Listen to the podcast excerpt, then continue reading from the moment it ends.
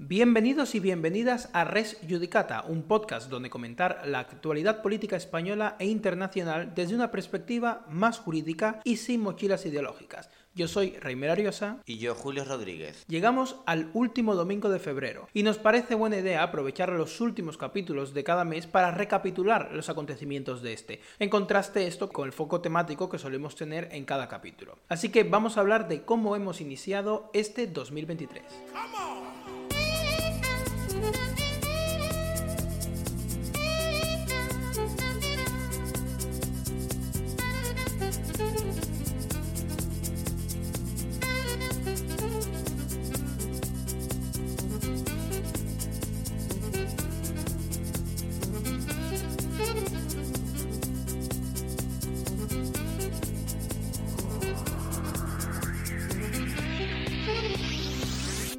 Y comenzamos con la crispación política en las universidades. El proyecto de ley orgánica del sistema universitario se encuentra actualmente en debate en el Senado, y Esquerra Republicana de Cataluña y Bildu han presentado una enmienda que busca favorecer y permitir pronunciamientos partidistas en los claustros universitarios. La respuesta ha sido una carta firmada por más de 1024 profesores de, las universidades catalanas y donde figuran más de 350 catedráticos. Estamos hablando de una, de una carta enviada por la plataforma catalana Universitaris per la Convivencia. Estos pronunciamientos, los pronunciamientos partidarios en los claustros ya han causado problemas en el pasado. En noviembre de 2022, el Tribunal Supremo se pronunció sobre el acuerdo del claustro de la Universidad de Barcelona, en el cual se daba el visto bueno al manifiesto conjunto de las universidades catalanas en rechazo de las condenas de los presos políticos catalanes y de la judicialización de la vida política. Varios profesores de la UB que no se sentían representados por este, este manifiesto recurrieron y desde el primer momento el juzgado contencioso administrativo competente reconoció que el acuerdo vulneraba los principios de neutralidad ideológica y de neutralidad política que se exige a las universidades y que además excedía de la autonomía universitaria. La propia UB interpuso varios recursos hasta que el asunto llegó al Tribunal Supremo, que se ratificó en la posición de los tribunales precedentes y añadió además que este comportamiento suponía una vulneración de derechos a la libertad ideológica y a la libertad de expresión de aquellos profesores integrados o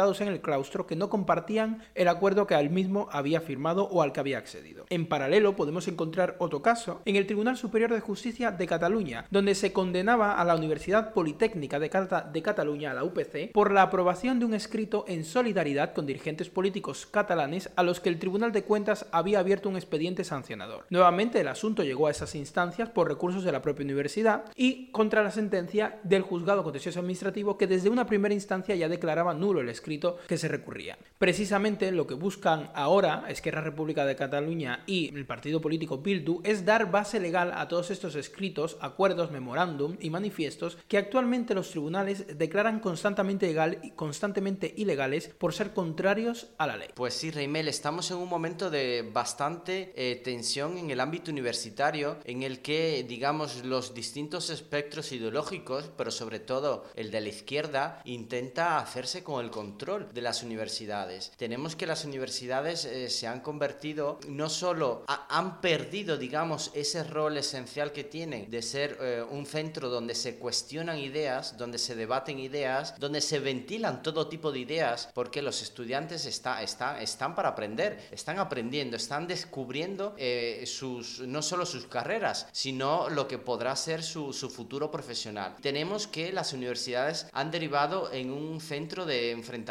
ideológico donde eh, y controlarlo se hace fundamental para determinadas eh, grupos y afiliaciones políticas. Por ejemplo, este caso que comentas en, en, Cataluña pues es, es, es, relevante porque la Universidad Catalana, sobre todo la más cercana al independentismo, ha tenido un rol importante en defender esta soberanía catalana que, eh, que es, es una, una, una aspiración, hay que, hay que decir, de un sector catalanista que yo podría decir eh, radical. Radical porque eh, va, digamos, contra lo que viene a ser el consenso constitucional español del año 78 y porque es, en fin de cuentas, es España, es lo que los españoles han definido y quieren que sea España. Entonces, eh, tenemos que RC y los grupos de, ese ámbito intentan hacerse con el control de estas universidades porque responden a sus objetivos políticos más, más, más, directos. No, no, es que no ocultan que existe esa conexión con sus intereses partidistas e ideológicos y también que esa conexión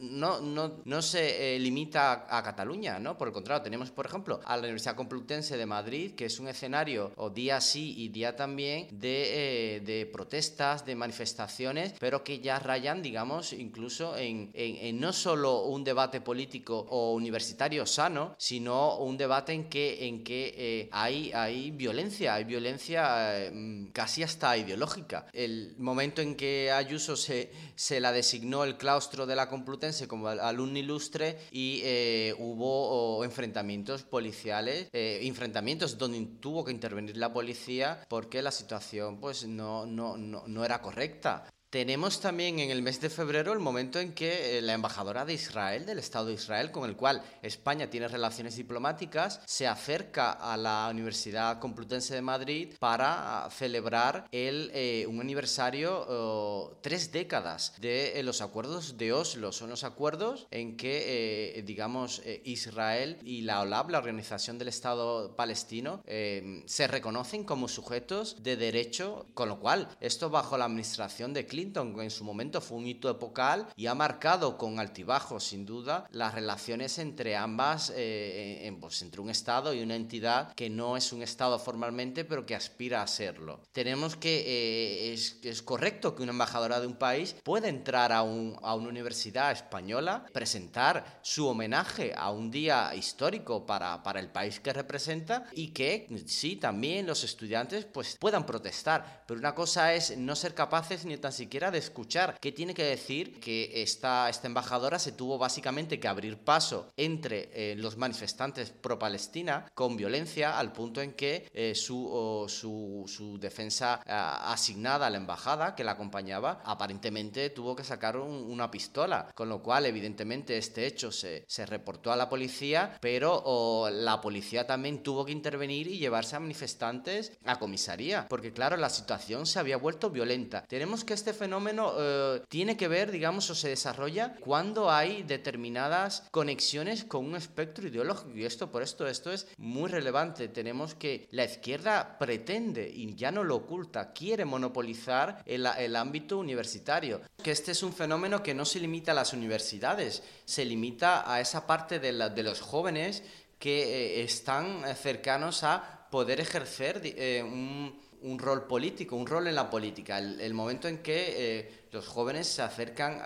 se convierten en votantes. Por ejemplo, esto no afecta a España, afecta, por ejemplo, a otros países del entorno, como puede ser Italia. Aquí también en Italia, por ejemplo, han tenido lugar unas manifestaciones en Florencia motivadas por una agresión que habría tenido lugar aparentemente en, el Instituto Michelangelo de Florencia, en el que seis estudiantes agredieron a un compañero. Estos estudiantes, al parecer, se, representaban como pertenecientes a un grupo, digamos, de, derechas. Eh, entonces, rápidamente el instituto catalogó la, acción de fascista. La directora del colegio, eh, cargo electo del Partido Democrático eh, Italiano, publicó una carta a, los estudiantes y a los, a los padres y, y, a todos alertando del peligro del fascismo y que como quien se manifiesta en contra de las políticas de inmigración eh, en Italia o mundiales o como quien cuestiona la asistencia de determinados lobbies o determinadas realidades minoritarias, pues puede ser un fascista o es un fascista.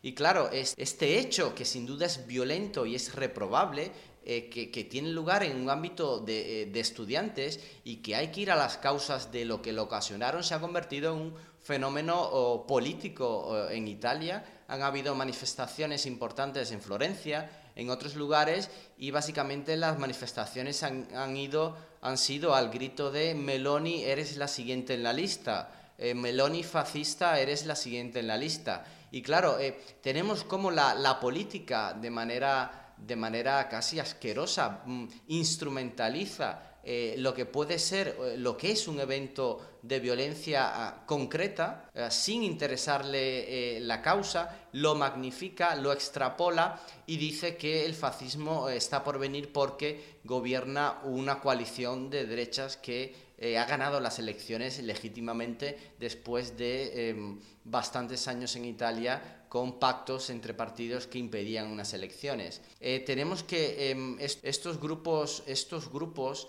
eh, políticos, la política, pero además grupos alrededor de la política de, eh, que son de, pues, del mismo espectro ideológico, defienden mantener a las universidades, a los estudiantes en tensión, defienden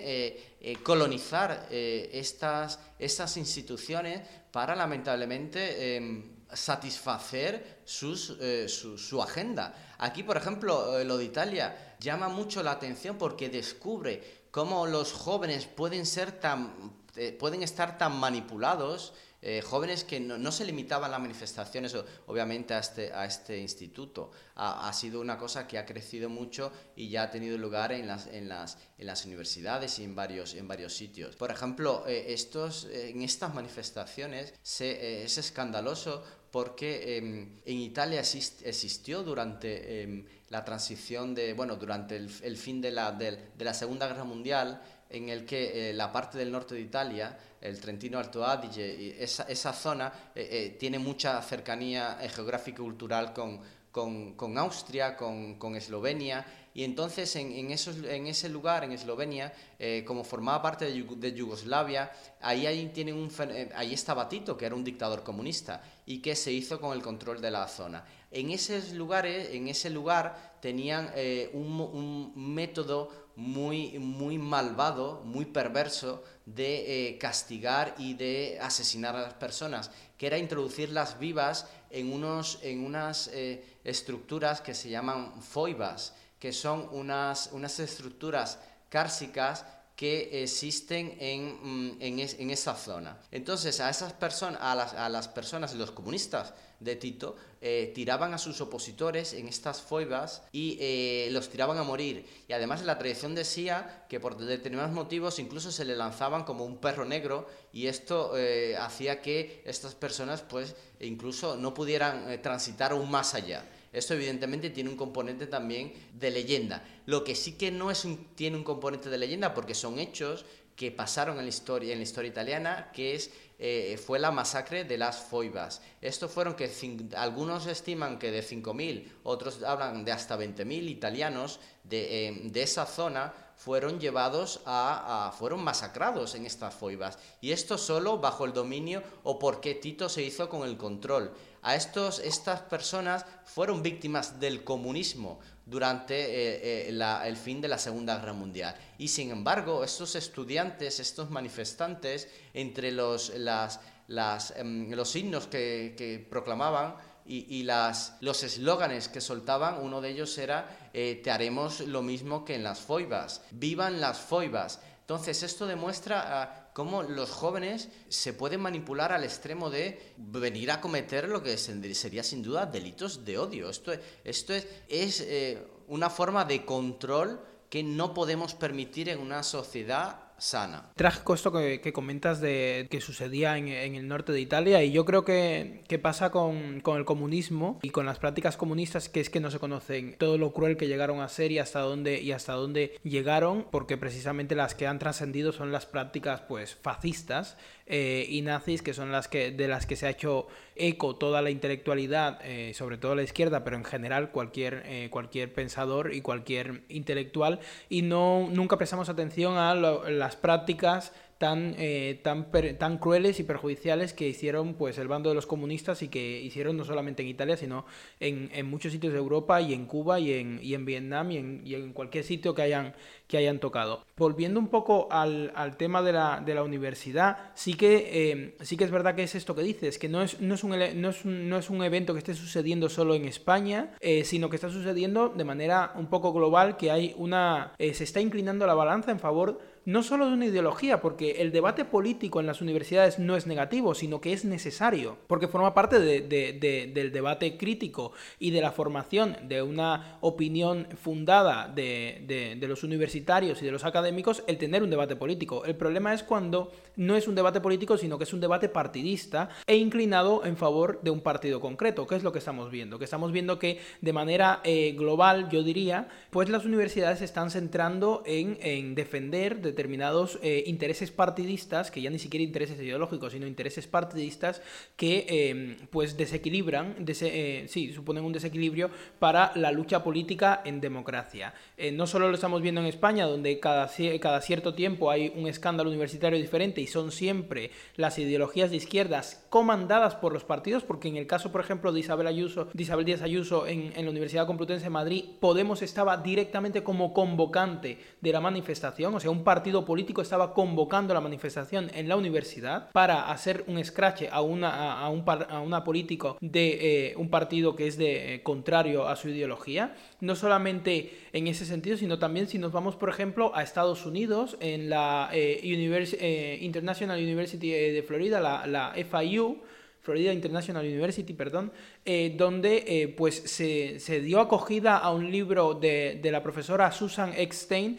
que se llama Cuban Privilege, donde básicamente habla de que el éxodo cubano que se da tras el triunfo de la Revolución cubana en 1959 es un éxodo eh, que lo que estaba buscando era salvaguardar su modo de vida capitalista y su interés capitalismo y no, capitalista, perdón, y que no estaba intentando o que no estaba huyendo de un régimen comunista que vulneraba derechos humanos y que les expropió, amenazaba a la familia familias, a la unidad familiar y demás, les, reniega en este libro esa, esa calidad de, de éxodo, esa, esa, esa, característica de exilio, y se presenta en la FIU. Y los cubanos intentaron hacer una manifestación o están intentando hacer una manifestación en la FIU y la, la respuesta de la universidad fue eh, pues admitir, porque no podía ser de otra manera, la manifestación, pero eh, posicionarla en, en, un, o sea, darles la autorización para manifestarse en un, en un parking muy detrás de la universidad donde no va a haber una eh, interferencia en la presentación del libro y no va a haber una visibilidad de esa protesta política que, está, que estaba ejerciendo o que quería ejercer la comunidad cubana frente a una ofensa como es la presentación del libro que les cataloga de, pues, no sé de qué les cataloga, pero desde luego les quita eh, el sentido histórico del exilio cubano. Entonces no es algo que vemos solo en Italia, que vemos en España, sino que también se replica en Estados Unidos y se replicará seguramente si nos ponemos a mirar todos los países en la inmensa mayoría. Una tendencia hacia el favorecimiento de la política de izquierda y de los partidos políticos de izquierda que está desplazando el sano debate político que tiene que tener lugar en las universidades y está eh, pues implantando una ideología eh, muy parcial en la mente del debate crítico universitario. Y esto al final pues nos, nos va a traer consecuencias negativas porque los, eh, los universitarios de hoy serán los intelectuales del mañana en, términos generales y serán estos los que a la hora de teorizar y a la hora de, de, implementar eh, teorías políticas, por ejemplo, pues estarán cojeando de un, de un, solo lado. Aquí me gustaría corregir que he confundido la región italiana donde tuvo lugar el tema de las, de las foibas, que no es el Trentino Alto Adige, sino que es eh, Friuli, Venezia, Giulia, que es un poco la, la parte eh, más antigua de las tres Venecias y que tiene fronteras, pues eso, con Eslovenia y con Croacia. Respecto al libro que comentas eh, en Miami, pues eh, fue todo un escándalo como las, eh, los académicos en Estados Unidos, en las universidades más prestigiosas, las que copan todas las listas de, top 50, las, en esas universidades en realidad se percibe el fenómeno cubano, se percibe, se quiere demostrar aparentemente que el fenómeno cubano no es un fenómeno que responde al canon que ellos tienen preconcebido. El canon que tienen preconcebido en estas universidades es eh, los latinoamericanos eh, o los latinos eh, son, son víctimas, son víctimas o del imperialismo americano o son víctimas del racismo institucional, eh, son víctimas del capitalismo más brutal y el fenómeno cubano, que es eh, un país, digamos, con grandes posibilidades antes de la revolución, con una diversidad increíble, uno de los pocos países de América Latina, que, de hecho, del mundo, que había alcanzado mm, tal nivel de diversidad institucional, donde tenías a, un presidente constitucional, como lo fue Batista en el año, en el año 40, un presidente constitucional, insisto, como lo fue Batista, que permitió aliado o dentro de, digamos, de alianzas, incluso con el Partido Socialista Popular, que eran los comunistas, los comunistas de, del momento en Cuba, que pese a ser comunistas y pese a estar el macartismo ah, en Estados Unidos, no no sufrían las consecuencias de ese macartismo en Estados Unidos. Y tenemos que esta élite eh, intelectual de las universidades americanas eh, dice que esos pobres cubanos o esos cubanos eh, equivocados que, están en Miami, los, sobre todo los, los primeros que emigraron, emigraron porque no querían perder el lujo en el que vivían eh, sin embargo, tenemos que esos, esos, esos eh, jóvenes y esas familias que tuvieron que emigrar, que lo perdieron todo, que eh, les quitaron todo, que hay historias en que nos han contado que, que tenían, que perdían hasta el anillo, el anillo, de, el anillo de, de, matrimonio. Familias separadas por varios años. hay historias de, de, madres que mandaron a sus hijos con lo, lo que fue la operación Peter Pan eh, mandaron a sus hijos en los primeros años de la década del 60 y que nunca los volvieron a ver porque em, no emigraron, no se fueron nunca y simplemente pues los dejaron. Esta operación Peter Pan fue una operación que hizo que los menores de edad, muchos, muchos padres, ante el temor del comunismo, optasen por mandar a sus hijos con, con las familias en, Estados Unidos. El que, el que primero emigrase se lo, se lo llevaba y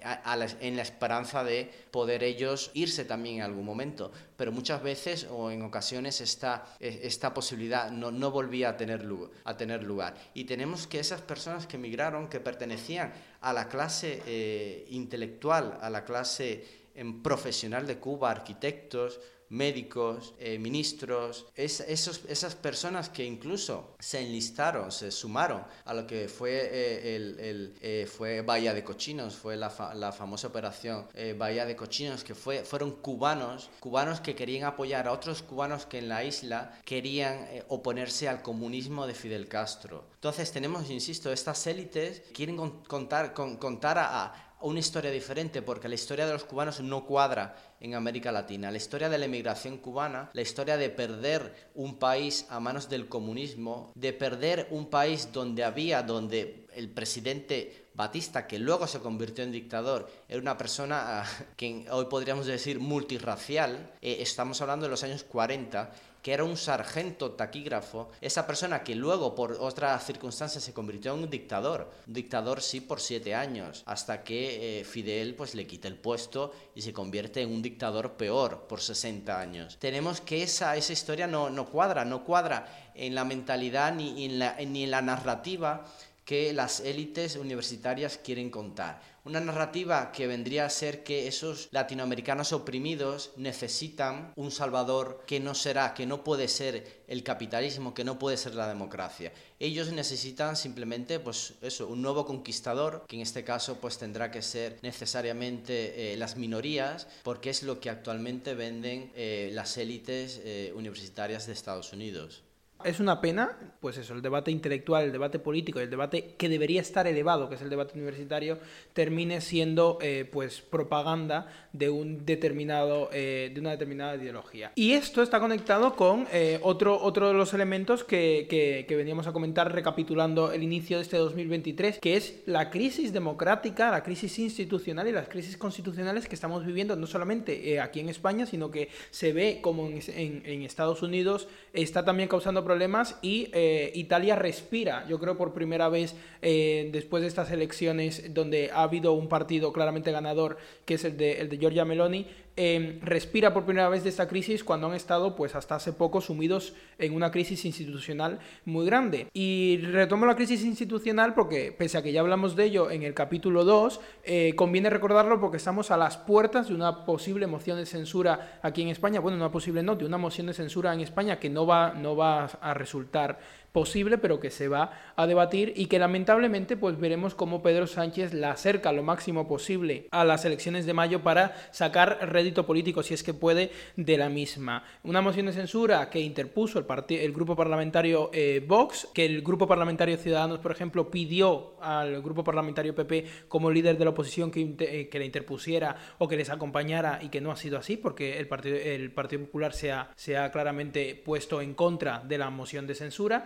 y una moción de censura que nace precisamente de toda la, eh, la decadencia institucional que estamos viviendo en España, toda la degradación democrática y todos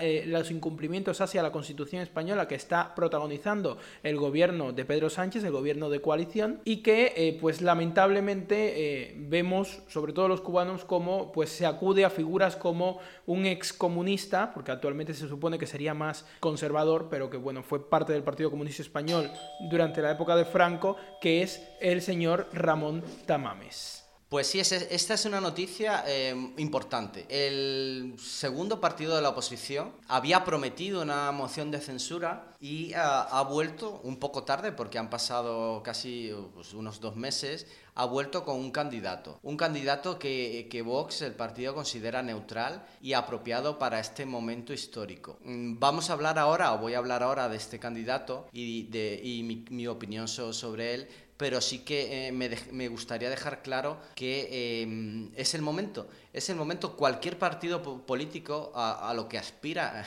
entendemos, esto lo, lo, dice la ciencia política, es a ejercer, es, es a actuar como partido y tener un impacto en la realidad política, en el escenario político en el que se encuentra. Eh, no hay mejor impacto en un escenario político que mm, tener la posibilidad de presentar una moción de censura. Que el gobierno de Sánchez tiene suficientes motivos como para que cualquier partido de la oposición eh, presente una moción de censura? Sí, tiene muchísimos, existen muchísimos motivos por los cuales todos los partidos de la oposición tendrían hace mucho que haber presentado una moción de censura. Existen muchísimos motivos por los cuales el PP, el mayor partido de la oposición, tendría que haberse sumado a la moción de censura que vos presentó cuando eh, los estados de alarma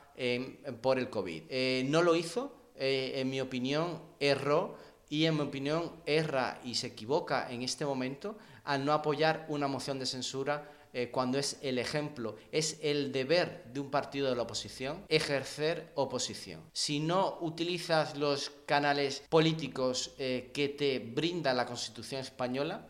pues no puedes adelantar unas elecciones. Ese adelanto electoral no va a tener lugar mágicamente tenemos a Vox que eh, ha cumplido, se ha presentado con un candidato. Ahora bien, eh, un candidato neutral, un candidato que sin duda es una persona preparada, una persona que fue incluso catedrático Jean Monnet de, la Comunidad Europea de los años 90, con lo cual es una persona eh, que sin duda tiene una trayectoria profesional de mérito es además miembro de número de la Real Academia de Ciencias Morales y Políticas y ha tenido distintos reconocimientos. Ahora bien, yo no puedo eh, ignorar eh, su pasado comunista, su pasado de militante del Partido Comunista Español. Yo puedo entender que, eh, un candidato de así pueda presentarse en este momento y, eh, de, la, historia española como un candidato alternativo, como un candidato neutral, porque es un señor de una edad avanzada y que puede, eh, digamos, traer esa, ese, bagaje, eh, ese bagaje de historia, de habilidades que le da pues también su edad. Ahora bien, para mí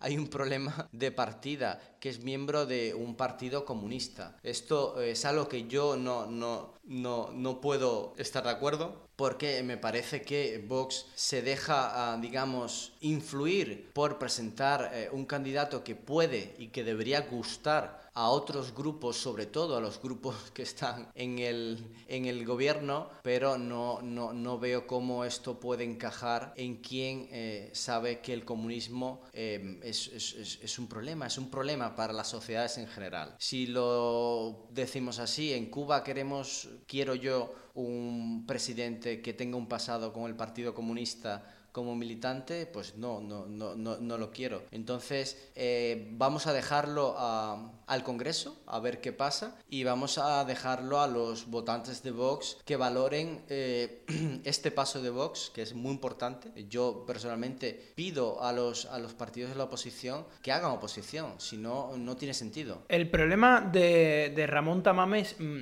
no solamente que haya sido miembro del Partido Comunista, estamos hablando de una persona que era miembro del Comité Ejecutivo del Partido Comunista, que estuvo en un puesto en, eh, elegido, eh, creo que fue en, como concejal del Ayuntamiento de Madrid, como eh, parte de ese partido, en representación del Partido Comunista Español y que posteriormente pues eh, fundó, por ejemplo, el Partido de Izquierda Unida, que luego abandonó para irse a un, a un partido socialdemócrata como el Centro Democrático y Social, y, o sea, perdón, una, una organización socialdemócrata como el Centro Democrático y Social, y que ha tenido pues un, un histórico institucional y un histórico político claramente vinculado a la izquierda y a la izquierda más radical, a la izquierda más cercana al comunismo y no a eh, pues un movimiento conservador y demás. Eh, más allá de esto, eh, en concreto, que para mí es problemático precisamente porque, pues lo acabamos de decir antes, el comunismo ha, traído comportamientos aberrantes e igual de crueles que cualquier régimen fascista y sin embargo no decimos nada de ello y al contrario aquí existe con plenitud el Partido Comunista Español que dice orgulloso eh, es orgulloso eh, por, portavoz de todas las ideologías comunistas que han existido y que existen, pese a que han tenido prácticas igualmente crueles o más que eh, los gobiernos fascistas a los que le declaran la guerra. Em, entonces, eso es un problema por eso, pero además estamos hablando de que representa este señor, Ramón Tamames, el vacío de contenido que tiene la moción de censura de Vox y que para mí es el mayor de los pecados, porque es labor de la oposición hacer una, eh, hacer una moción de censura. Era necesario que se hiciera una moción de censura, no solo en ese momento, sino la anterior tenía que haber salido, no salió porque el PP no quería, vino esta segunda y aunque esta vez se sumó Ciudadanos, el PP siguió sin querer y, eso pues habla muy en contra de lo que es el Partido Popular y, eh, y, era necesaria la moción de censura. Sin embargo, lo que no puede ser es que eh, de repente se descubra que es todo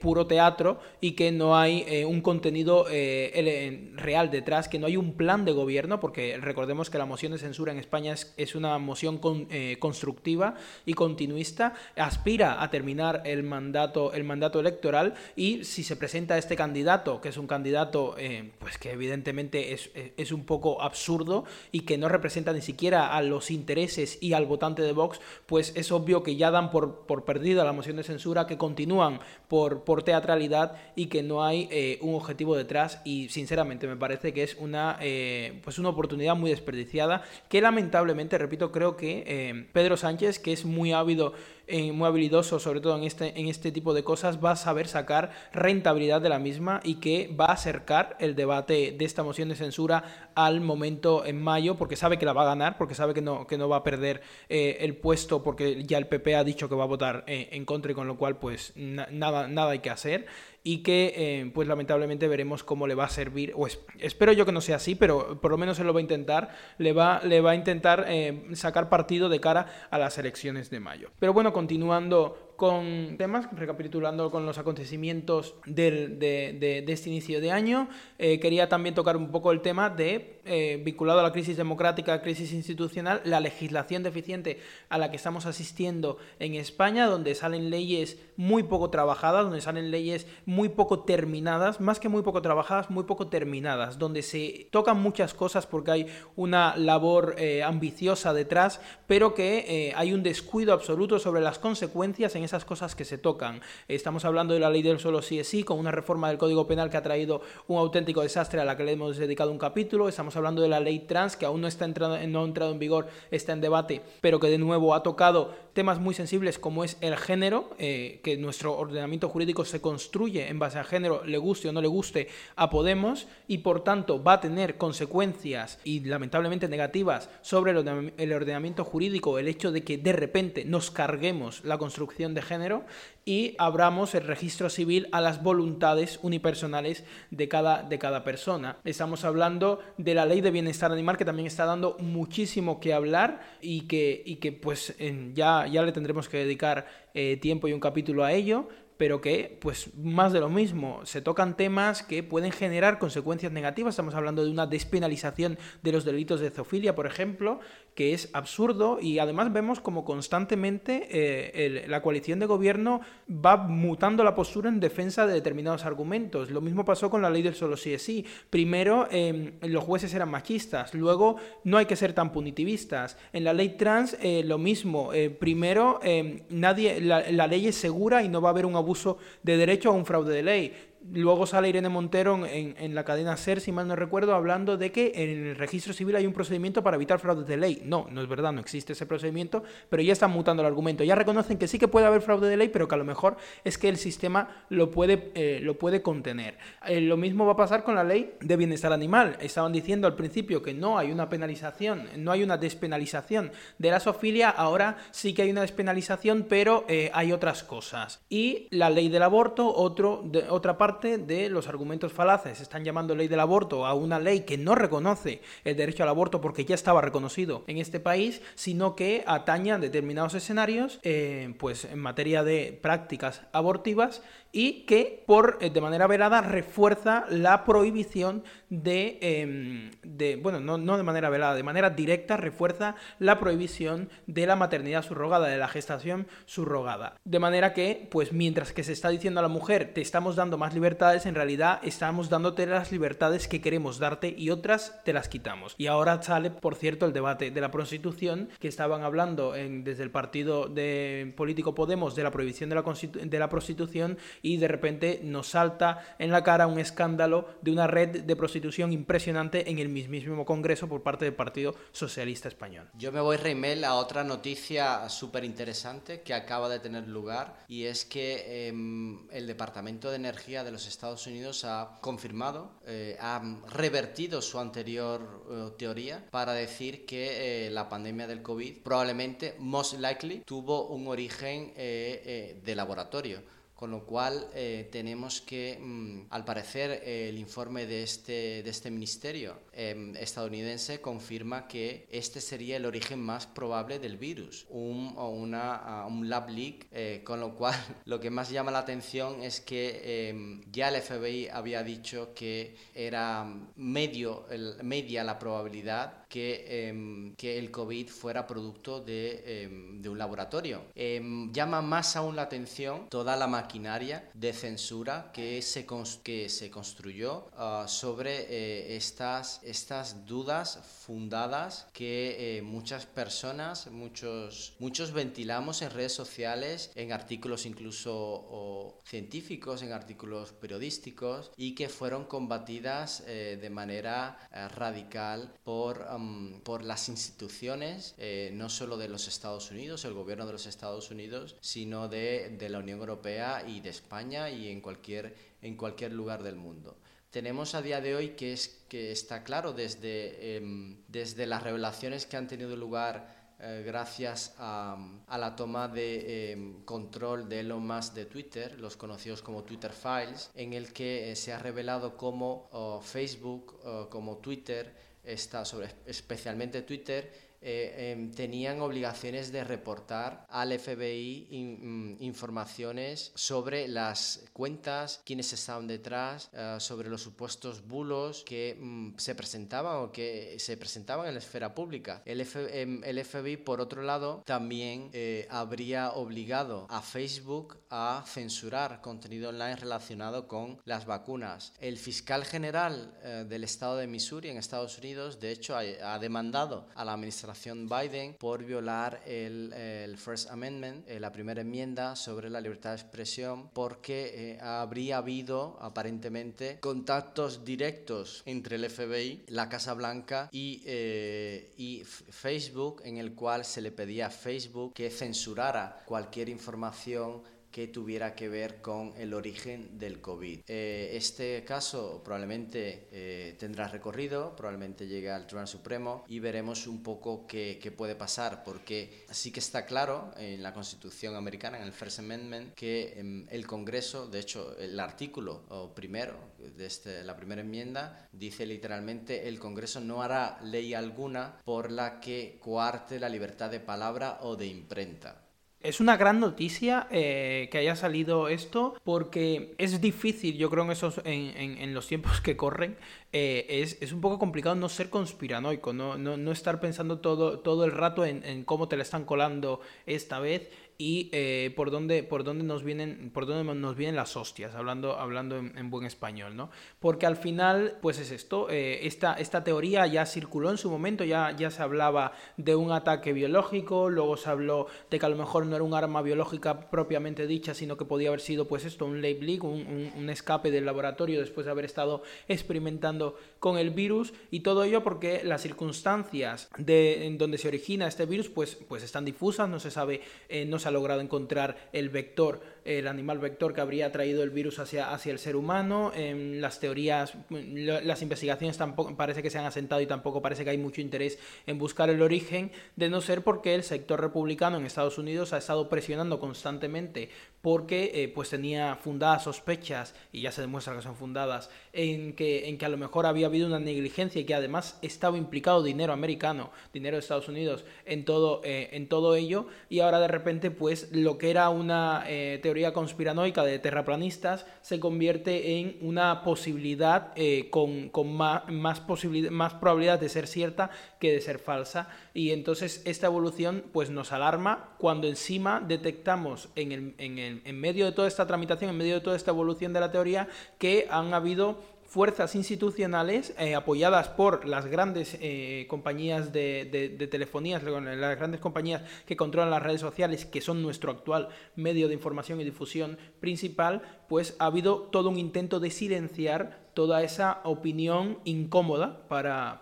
el poder porque eh, pues son temas de los que pues no interesa, no interesa que se hable. Y de lo mismo que se puede hablar sobre el origen del, del, coronavirus, se puede hablar del tema de las vacunas, por ejemplo. Sí, aquí tenemos que no se trata solo, digamos, de, eh, del establishment en lo que se refiere a los gobiernos. Tenemos que todo el sistema mediático alrededor eh, de los gobiernos y es que es el, el sistema mediático mm, que, eh, digamos, controla masivamente los medios, ejerció una censura a escala, a escala global. Tenemos, por ejemplo, hoy mismo los mea culpa parciales de, o las rectificaciones, que es como ponen correcciones a sus anteriores informaciones, de artículos publicados por The Washington Post o publicados por The New York Times, donde dicen que los republicanos, como por ejemplo el senador Tom Cotton, pues sigue repitiendo teorías conspiranoicas que los científicos han, dicho que son falsas. Eh, falsas eran sin dudas las teorías que decían que la posibilidad de un virus eh, creado en laboratorio eran inexistentes, como el mismo Fauci llegó a decir. Tenemos, eh, por ejemplo, a los mismos fact-checkers que están reconociendo que se equivocaron. Tenemos, por ejemplo, a PolitiFact, que es un fact-checker ah, muy conocido, que ha tenido que rectificar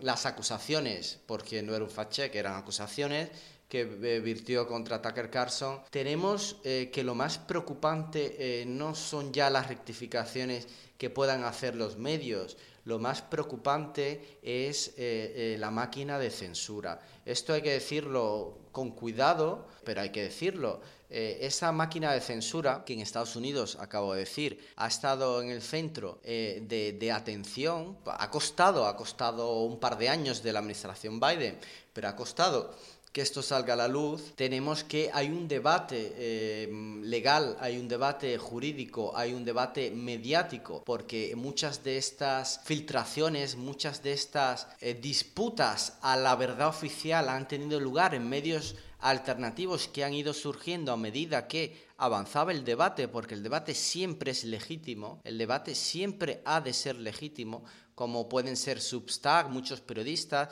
que colaboraron con el Twitter Files, em, han, han sacado o han sacado sus teorías, sus investigaciones en medios, digamos, alternativos, eh, ajenos a, a, que, a los controlados por, por las grandes empresas de, de, comunicación, por los grandes medios de comunicación. Y han dado al final en el clavo porque han, han, han, han encontrado que sí, que es posible, que sí hay indicios, que sí debe de estudiarse eh, el origen del virus. Y tenemos que, eh, mientras en Estados Unidos existe un artículo de la Constitución, que blinda, que blinda, porque aquí es que simplemente de manera muy directa el Congreso no podrá hacer ley alguna que coarte la libertad de palabra. Sin embargo, esa misma, eh, el artículo equivalente en la Constitución española, que es el artículo 20, es totalmente diferente. Tenemos que habla de derechos fundamentales, que son derechos fundamentales. Según la Constitución española, en concreto el de libertad de expresión lo define de esta manera. número 1, 21, se reconocen y protegen los derechos a expresar y difundir libremente los pensamientos, ideas y opiniones mediante la palabra, el escrito o cualquier otro medio de reproducción. Hay otros derechos a continuación que tienen que ver también con, con la libertad de expresión, como puede ser el inciso B a la producción y creación literaria, artística, científica, técnica, la libertad de cátedra, etc. Pero aquí no tenemos eh, que la Constitución dice que no se podrá, eh,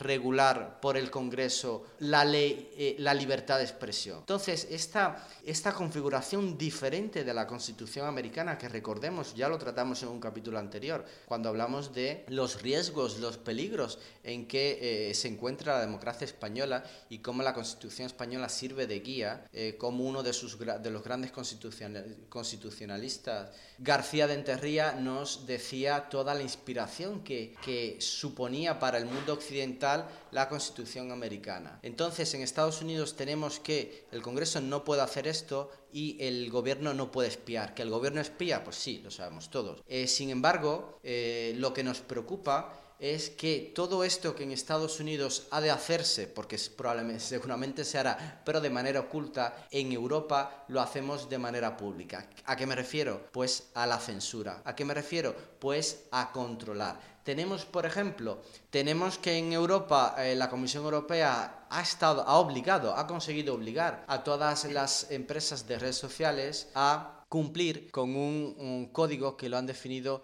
Código de Prácticas de Desinformación. Este código, que ha, entrado en vigor en 2022, es muy reciente, obligaría a todas las, las digamos, empresas que superen los 45 eh, millones de suscritos, de abonados, a mm, cumplir con una, con una normativa digamos que eh, en principio debería tutelar las reglas mediante las cuales esas empresas prestan sus servicios eh, en, la Unión Europea. Tenemos que entre, los entre las empresas que se han comprometido están, pues,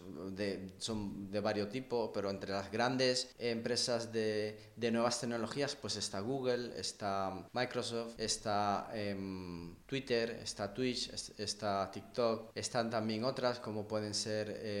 Maldita.es, están algunos fact-checkers europeos, eh, está Maldita, que es un fact-checker español. Eh, estas empresas se están comprometiendo a cumplir con, una, con unos códigos, unas directrices que las obligan. Y esas directrices las obligarían en relación con la nueva ley de servicios digitales, que, mm, que es, en realidad es un reglamento, que ha entrado en vigor el 16 de noviembre de 2022, pero que eh, no, deberá, no deberá cumplirse como tal, tiene un periodo de adaptación eh, no deberá cumplirse hasta, hasta 2024. Y esto lo decimos y hablamos de los Twitter Files porque mientras en Estados Unidos Elon Musk estaba descubriendo o estaba permitiendo a distintos periodistas no afiliados a los a las grandes corporaciones mediáticas el acceder a todos los a, todos esa información que obraba internamente en Twitter y que reflejaba cómo el gobierno se había coordinado o el FBI se había coordinado con Twitter para censurar, esto no ha tenido lugar en Europa. ¿Por qué no está pasando esto en la Unión Europea? Pues no está pasando porque a raíz de esta nueva normativa eh, la Comisión Europea va a imponer eh, multas millonarias a quienes eh, la violen. Básicamente la Unión Europea está diciendo que si no cumples con lo que decimos nosotros no puedes actuar en la Unión Europea. Eh, em, ese, ese no cumples con lo que nosotros decimos implica eh, que, eh, por ejemplo, Twitter tenía que coordinarse con la Comisión Europea para combatir la desinformación en relación al COVID-19. Tenemos que Twitter ha estado enviando informaciones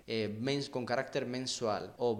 o bimestral, con carácter mensual o bimensual a, la Comisión Europea sobre las medidas que ha adoptado para combatir la desinformación en relación con el COVID. Esto ha tenido lugar por lo menos desde agosto de 2020 hasta abril de 2022. Y, no, y simplemente eh, no, lo estamos mirando, no se está hablando, no se está hablando de ello. Eh, los eh, informes están disponibles en la misma página web, con lo cual se pueden consultar, pero lo que no se puede saber son los motivos por los cuales se están, eh, se están suspendiendo las, se han suspendido las cuentas y sobre todo no se puede mm, valorar eh, quién está detrás de estas decisiones de suspender las cuentas, porque como acabamos de ver con la noticia de hoy, lo que en algún momento era una teoría de la conspiración, pues parece ser que tenía mm, fundamento eh, mm, y que era mm, verdad. Con, lo cual, em, la forma ah, de censura que se ejerce en, en la Unión Europea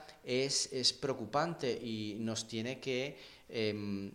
hacer un, llamado a, actuar. Mientras en Estados Unidos tiene lugar un debate que es legítimo y es, ¿podemos decir todo lo que queremos en Twitter? ¿Cuáles son los límites? En Europa eh, muchas veces eh, no, no, tenemos, no tenemos ese debate porque eh, al parecer se está trabajando para que no lo tengamos. Pues ya nos estamos yendo bastante de tiempo con, con, estos temas. yo creo que precisamente porque son, son temas muy, muy interesantes y que tienen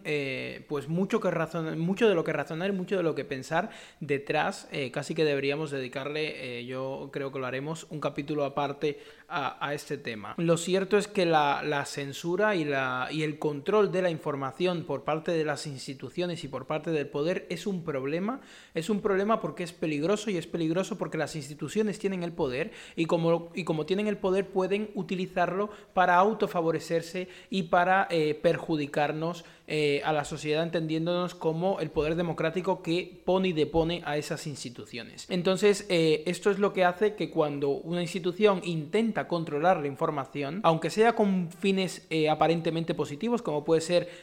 acabar con la desinformación e impedir que el ciudadano de a pie esté, esté desinformado o, esté engañado, aun cuando son con estos fines, pues efectivamente hay que mirarlo todo con mucha lupa y dudar mucho porque nuevamente, somos nosotros, los, ciudadanos de a pie, lo que ponemos, los que ponemos y, deponemos a esas instituciones que pueden estar intentando protegerse en vez de intentar favorecernos a nosotros. Y esto lo,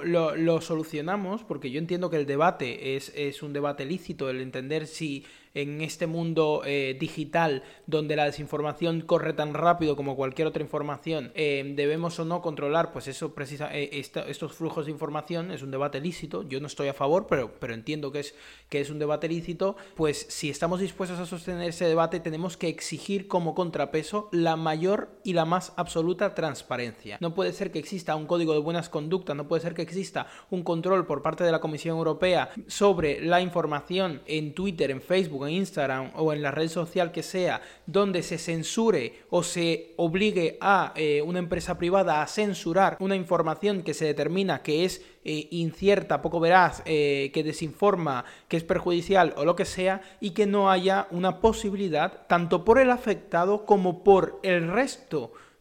por el conjunto de la ciudadanía de controlar que efectivamente se está censurando información de conformidad a esos criterios, sino información que es eh, pues dañina, incómoda, perjudicial para el sistema, como puede ser eh, de nuevo todo el tema de las vacunas, todo el tema del COVID y demás, donde se eh, censuró, se catalogó de falso mucha información que posteriormente pues se ha dicho, bueno, a lo mejor no era tan, eh, no era tan incierto, a lo mejor tenía indicios de, de, veracidad. Pues esto hay que evitarlo a toda costa. Y no solo por, no, solo por, pues precisamente por lo que estamos comentando la información, sino porque también está vinculado efectivamente, Julio, con el, pues el, derecho al libre pensamiento, el, el derecho a la libre expresión y el derecho a la libre información. Así que eh, no, por no extendernos más, porque, porque ya se nos ha ido bastante de tiempo este capítulo de hoy, eh, vamos a dar por, por, terminados todos estos asuntos, por juzgada esta recapitulación eh, del, inicio de año, más que del último mes, porque